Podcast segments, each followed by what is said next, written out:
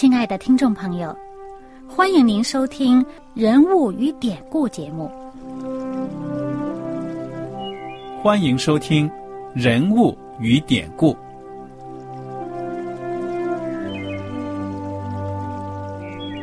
听众朋友们，当你读圣经的时候，不知道有没有过这样的想法？生活在几千年前的圣经人物，与我们这生活在二十一世纪的人有什么相关吗？那些古时候缔造了历史的伟人们，只是些令我们感叹而望尘莫及的对象吗？那些败坏了品德的小人和有负圣托的失败者，难道只是为了让我们嗤之以鼻吗？在这个人物与典故的节目里，我和小燕将与大家一起，通过圣经中的人物和他们的事迹，看看我们能从他们的故事中得到哪些启发，以便用正确的态度来对待我们每天所面对的生活和挑战，共同奔走天国的旅程。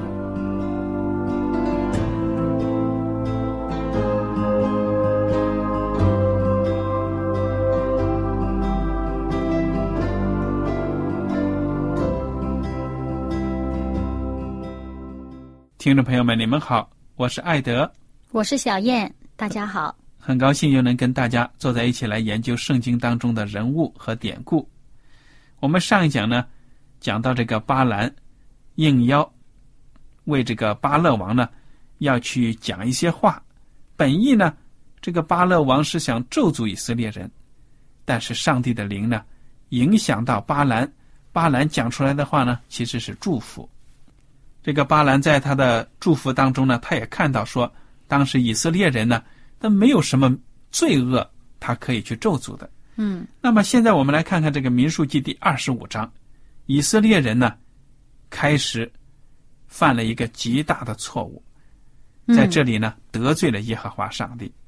嗯，这里二十五章第一节就讲到，以色列人住在石亭，百姓与摩押女子行起。淫乱，因为这女子叫百姓来，一同给他们的神献祭，百姓就吃他们的祭物，跪拜他们的神。嗯，以色列人与巴利比尔联合，耶和华的怒气就向以色列人发作。嗯，这个巴利皮尔呢，就是他们的那个偶像的那个名称。嗯哼，呃呃，那么这个这这些百姓，我们见到啊，有献祭。吃祭物，然后呢，淫乱。其实有人可能说：“哎呀，吃东西有什么了不起啊？”其实最重要的是一个淫乱。他吃这些祭物，也是包括在这个淫乱里面，表示他们灵性上面的这一个混乱。他们不再就是说专一的侍奉他们的上帝。而且呢，他们这些异教的宗教活动呢，也涉及到这些淫乱的行为。嗯，他们这个淫乱的行为是在他们的祭祀行为之间穿插在里面的。嗯，我想这个情色、口腹之欲呢，对人的引诱的确是很大的。那以色列百姓在旷野里挺艰苦的，一下子到了迦南地了，哎呀，革命快成功了，有好日子过了，结果呢，就跟当地的人融合。这正是耶和华上帝多次。警告他们的，你们千万不要到了那地之后这样子做的。偏偏他们就这样行了。那么上帝怎么惩罚他们呢？这耶和华吩咐摩西说：“将百姓中所有的族长在我面前对着日头悬挂，使我向以色列人所发的怒气可以消了。”哇，这话好严厉哦。对呀。接着下来呢，摩西就吩咐以色列的审判官说。凡属你们的人，有与巴利皮尔联合的，你们个人要把他们杀了。嗯，所以每个族长呢都要负责任。你下面的百姓犯错呢，跟你有关系。嗯，这是问责制啊。嗯，那么接下来呢，摩西和以色列的全会众正在会幕前哭泣的时候，其实怎么哭泣啊？真是悲哀啊！整个全以色列百姓不只是。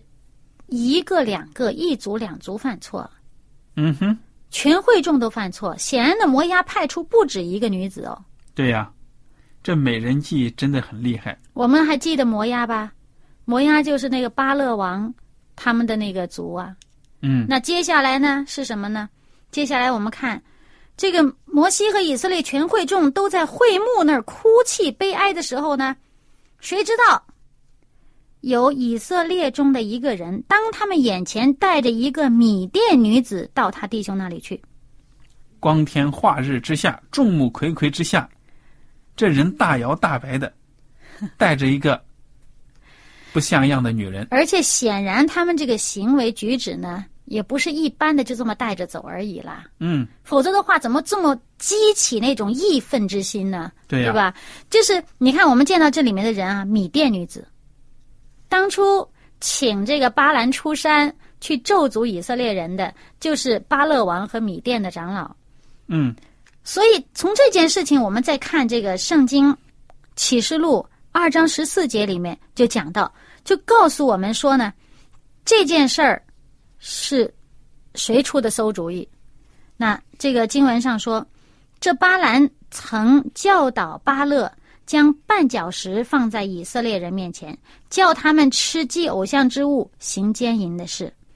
那这里面我们就知道呢，这个馊主意还是那个巴兰出的。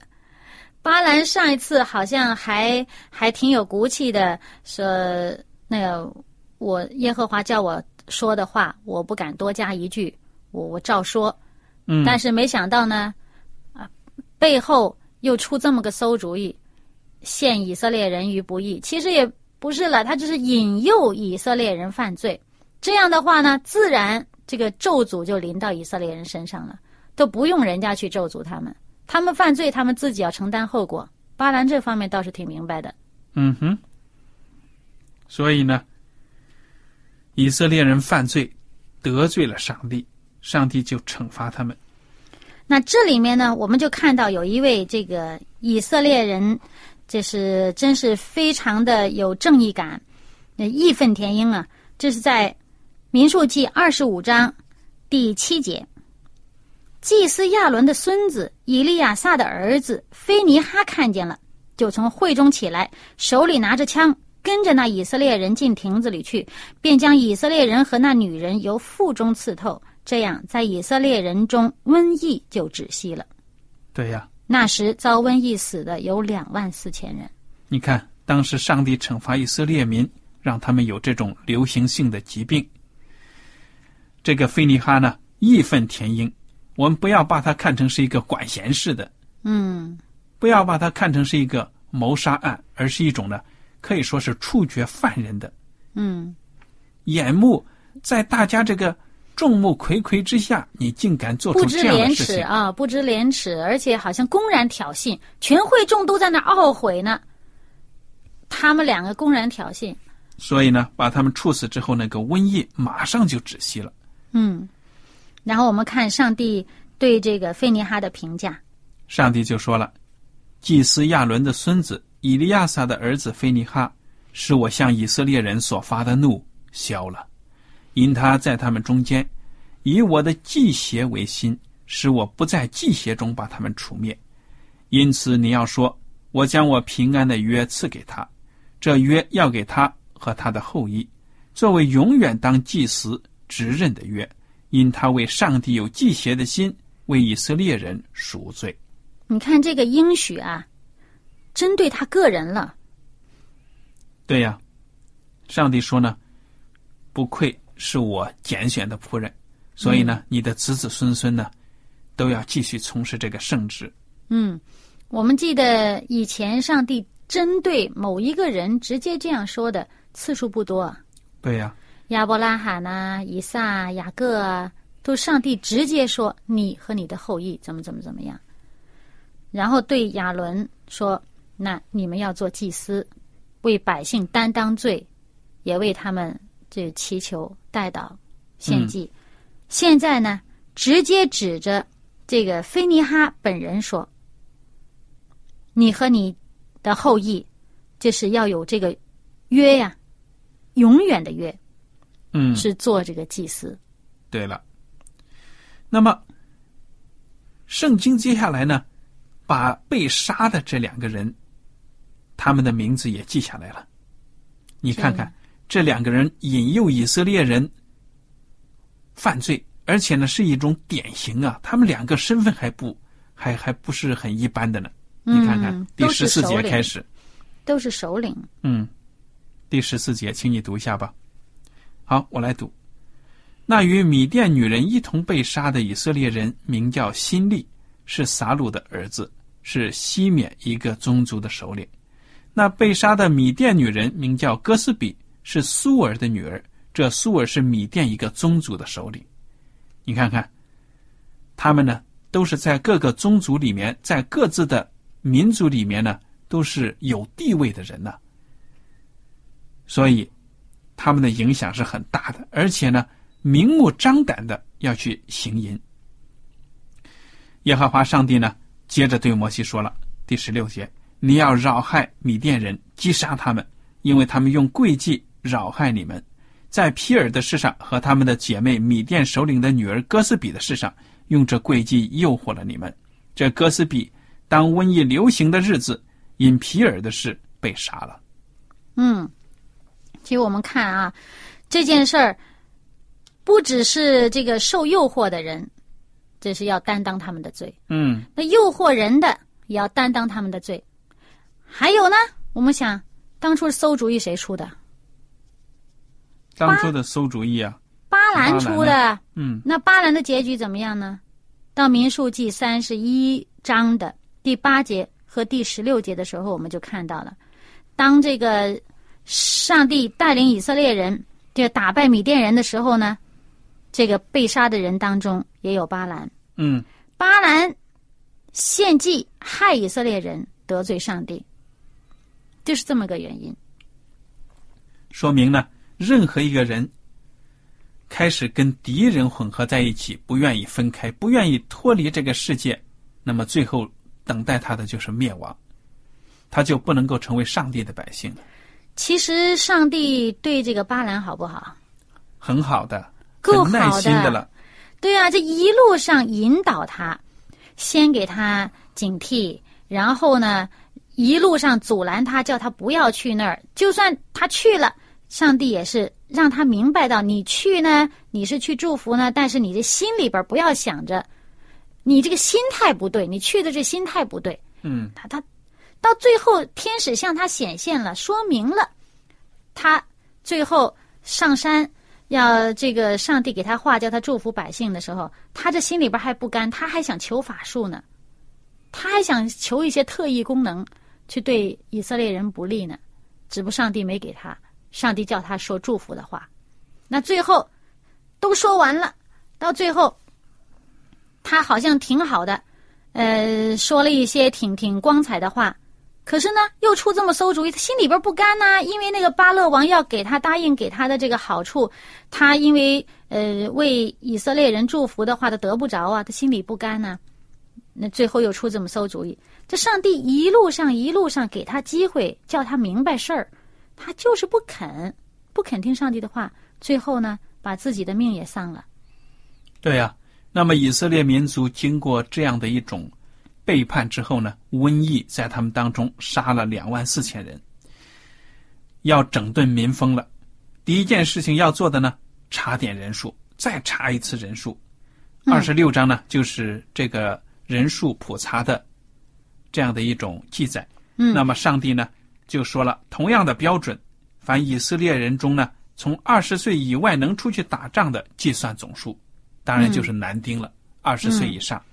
对，那么其实呢，这个查人数，我们知道，在之前的那一次查人数，这是一个预示以色列人将要进迦南地。嗯哼，他们这是军队，因为他查的这些人数是这个人丁啊，这个丁呢都是出去可以打仗的。嗯哼，这是要成为一个军队，那他们是计算那个军队的人数，那么也就意味着上帝要带领他们进迦南地。对。啊，而进迦南地呢，首先第一仗是打哪儿呢？这前面刚刚在这二十六节的前边，也就是二十五节最后，上帝叫这个摩西说了，说你要扰害这个米甸人吗？击打他们吗？因为他们引诱你们犯罪了。嗯哼，所以这一仗要针对的呢，首先先是对米店。那么，嗯那么现在先查人数，先要整顿这个整个要整顿一下这个军纪，对吧？对啊、那查了人数以后，最后人口普查普出来的这个人数呢是六十万零一千七百三十名，这是在二十六章的五十一节讲的。嗯，哎，跟当初出埃及的时候那个第一次人口普查准备进迦南，那次呢是普查是六十万零三千五百五十人，这中间相差的数目也就一千多人，不到两千人。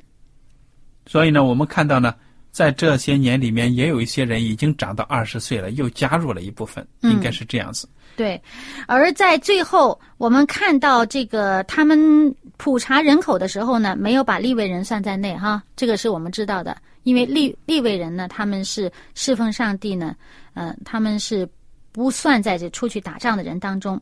我们再看这个二十六章的最后这句话，他说：“但被数的人中，没有一个是摩西和祭司亚伦从前在西奈的旷野所属的以色列人，因为耶和华论到他们说，他们必要死在旷野。所以，除了耶夫尼的儿子加勒和嫩的儿子约书亚以外，连一个人也没有存留。哇，上帝的预言真的是太精确了。嗯果然呢，这些人真的是没福气进入迦南地。那么好了，上帝让这个以色列做了人口普查之后呢，为了什么？有什么重要的这个指示给他们呢？就是说要分一些产业，对不对呀？对他们普查以后要进迦南，进了迦南打了占了这个地方以后，就怎么样分配？嗯哼。嗯分配到遗产的时候呢，遇到了一个问题。我觉得这个问题呢，非常的实际，也从中看到我们上帝呢是一个很讲道理的、很有人情味的一个上帝。那么，我们来看看这个第二十七章讲到希罗非哈的女儿们的故事。好，我们来看看第一节，二十七章第一节，属约瑟的儿子马拿西的各族有马拿西的玄孙、马吉的曾孙。基列的孙子西弗的儿子希罗非哈的女儿。接下来呢，有几个人的名字我就不读了，也就是有五个，都是希罗非哈的女儿。他们前来站在会幕门口，在摩西和祭司以利亚撒并众首领与全会众面前说：“我们的父亲死在旷野，他不与可拉同党聚集攻击耶和华，是在自己罪中死的。”他也没有儿子，为什么因我们的父亲没有儿子，就把他的名从他族中除掉呢？求你们在我们父亲的弟兄中分给我们产业。你看，这真的是实情啊！他说：“我们，你看，我父亲呢生了五个人，都是儿女儿，他自己呢，并没有跟着可拉那种人呢作恶，他是自然的死亡，他是当然罪人都要死的，嗯。他是。”自然的死亡的，那么现在我们姐妹五个，因为没有男丁，我们什么产业都没有，嗯，这合理吗？不合理啊！就是。于是摩西将他们的案件呈到耶和华面前。耶和华小谕摩西说：“希罗非哈的女儿说的有理，你定要在他们父亲的弟兄中把地分给他们为业，要将他们父亲的产业归给他们。你也要小谕以色列人说。”人若死了没有儿子，就要把他的产业归给他的女儿；他若没有女儿，就要把他的产业给他的弟兄；他若没有弟兄，就要把他的产业给他父亲的弟兄；他父亲若没有弟兄，就要把他的产业给他族中最近的亲属，他便要得为业。这要做以色列人的律例典章，是照耶和华吩咐摩西的。你看，上帝的指示呢，照顾到人的需要。而且呢，这好像是上帝的所颁布的遗嘱法，对不对呀？遗产法、嗯、继承法。嗯，如果这个人死了，他的产业传给谁呢？就要按照这样的优先次序，嗯，传下去。所以我们看到上帝呢，对人的生活非常的关心。嗯，他其实这里面还有一个目的，就是要把这个产业呢留在他们本族本家，啊，就以免呢给了这个呃其他的支派，或者呢给了更远的其他的人。而且人家幸存的人总得有活路啊。对对对，没有产业怎么活？不然的话，你这个这个某一个族某一个支派就越来越小了嘛，其他的可能就越来越大。对了，嗯，所以上帝呢真的是爱人的上帝。那么接下来呢，我们就看到约书亚被选为摩西的继承人了。嗯，请你跟大家分享一下吧。那从这个民数记二十七章的第十二节开始呢，耶和华对摩西说：“你上这亚巴林山，观看我所赐给以色列人的地。看了以后，你也必归到你列祖那里，像你哥哥亚伦一样。”因为你们在寻的旷野，当会众争闹的时候，违背了我的命，没有在涌水之地会众眼前尊我为圣。摩西对耶和华说：“愿耶和华万人之灵的上帝立一个人治理会众，可以在他们面前出入，也可以引领他们，免得耶和华的会众如同没有牧人的羊群一般。”嗯哼，其实这个事情呢，我们知道。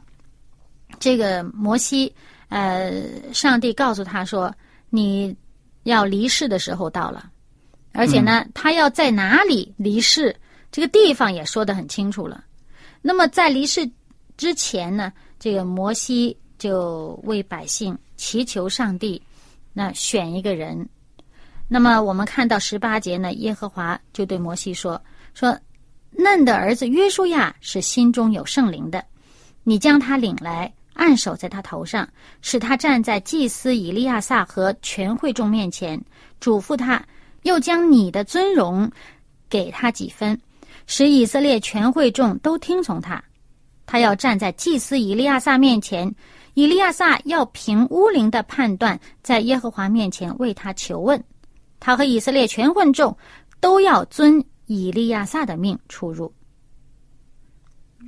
看这里面把这个祭司的地位提得非常的高，那么祭司为什么地位高呢？是因为他是这个上帝的代言人，而他代言并不是凭着自己的意思，而是这上面说凭巫灵的判断。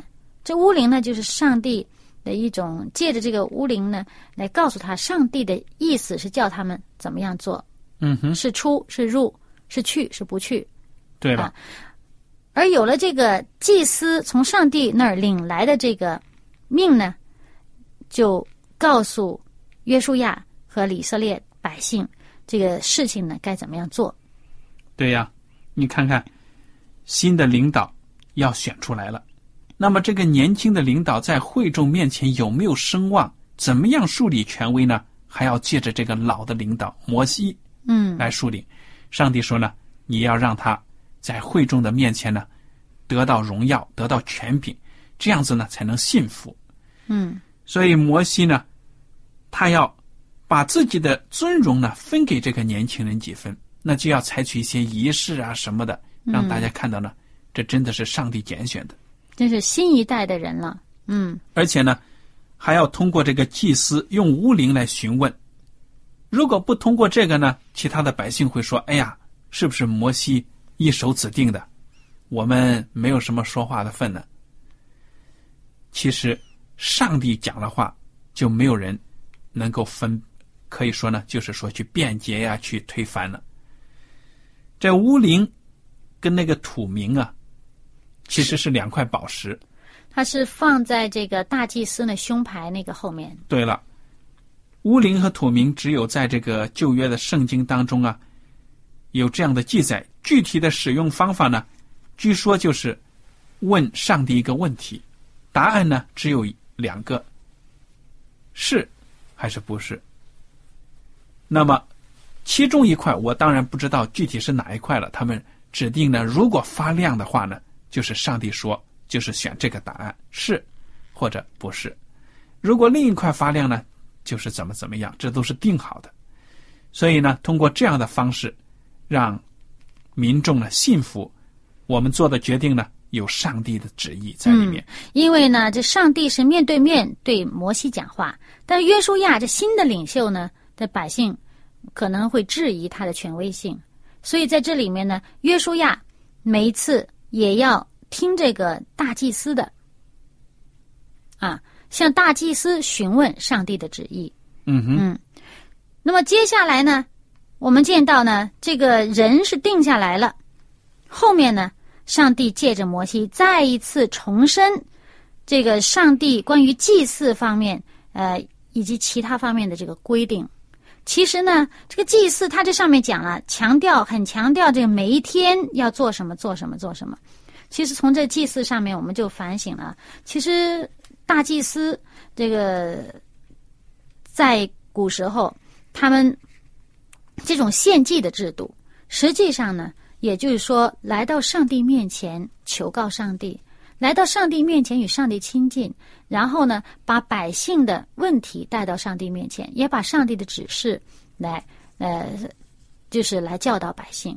那所以，他这个祭司本身就是一个与上帝沟通、与上帝亲近的这么一个关系，嗯，以及这个赎罪的这一个关系。对呀。那么，也就是联系到我们现在现实生活，也实际上呢，也就是说，我们基督徒每一天与上帝亲近的一个时间。嗯哼。他在这个百姓要出征、要进入迦南地、要去打仗之前，再一次重申他们之间的关系。是非常重要的，就是说，你们绝对不可以轻忽这件事情。他讲的不可以轻忽这个献祭的事情，对我们来说，也就是不可以轻忽我们的灵修。对了，不可以轻忽我们的祷告。对了，我们作为基督徒呢，祷告、读经、默想、奉献、做工，这些都是呢每日当行的。嗯，所以如果我们疏忽了，其实就是跟上帝呢断绝了联系，断绝了来往。嗯，上帝呢希望我们能够把他作为我们生活的主，我们呢常常的跟他交通、沟通。对，而且呢，我们再看呢，这接下来这个三十章里面有一句话，我们留意，就是在第二节：人若向耶和华许愿或起誓，要约束自己，就不可食言，必要按口中所出的一切话行。那当然了，我们祷告当中有时候会有一些许愿呢，或者什么的，你说话要算话。对呀，我们人与人之间还如此，何况跟上帝呢？嗯，好了，我想呢，大家可以利用自己的时间读一读这些圣经，《民数记》二十八章。今天的时间到此就结束了。您如果有什么问题呢，我们欢迎您写信来。艾德和小叶呢，非常感谢您今天的收听，愿上帝赐福你们。我们下次节目呢，再会。再会。喜欢今天的节目吗？若是您错过了精彩的部分，想再听一次，可以在网上重温。我们的网址是 x i w a n g r a d i o 希望 Radio，或是找旺福村也可以找到。记得把好东西介绍给您的朋友，与他一起收听。